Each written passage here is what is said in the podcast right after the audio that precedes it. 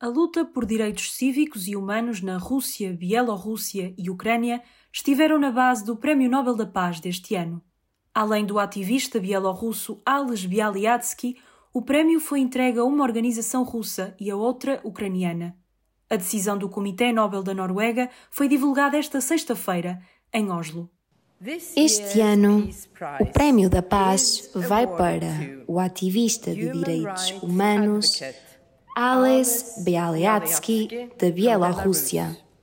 A Associação Russa de Direitos Humanos, Memorial e a Organização Ucraniana de Direitos Humanos, Centro para Liberdades Civis.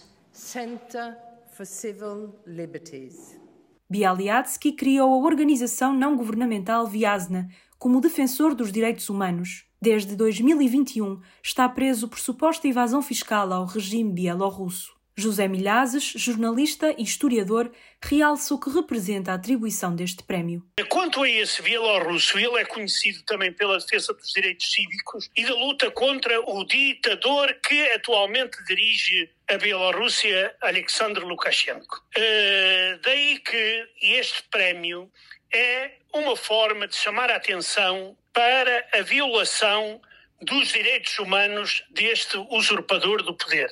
Para José Milhazes, tanto na Rússia como na Bielorrússia, é muito difícil defender ideias que não coincidem com as dos ditadores. As organizações de defesa dos direitos humanos, Memorial, da Rússia, e Centro para Liberdades Civis, da Ucrânia, também foram reconhecidas com o Nobel da Paz.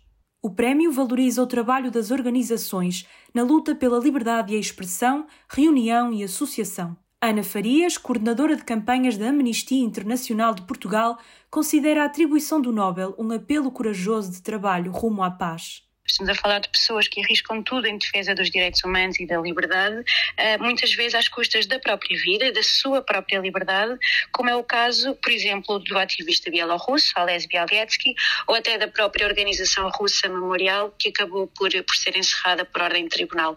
Por isso, é também um reconhecimento da coragem destas pessoas e dos riscos que enfrentam eh, no seu trabalho pacífico de defesa de direitos humanos. Ana Farias destaca assim a coragem dos laureados e acrescenta que o encerramento da Associação Memorial pelo Supremo Tribunal Russo é uma clara violação da liberdade e expressão. Este ano, o Prémio Nobel da Paz recebeu 343 candidaturas, das quais 251 pessoas e 92 organizações. A cerimónia de entrega do prémio é a 10 de dezembro, em Oslo.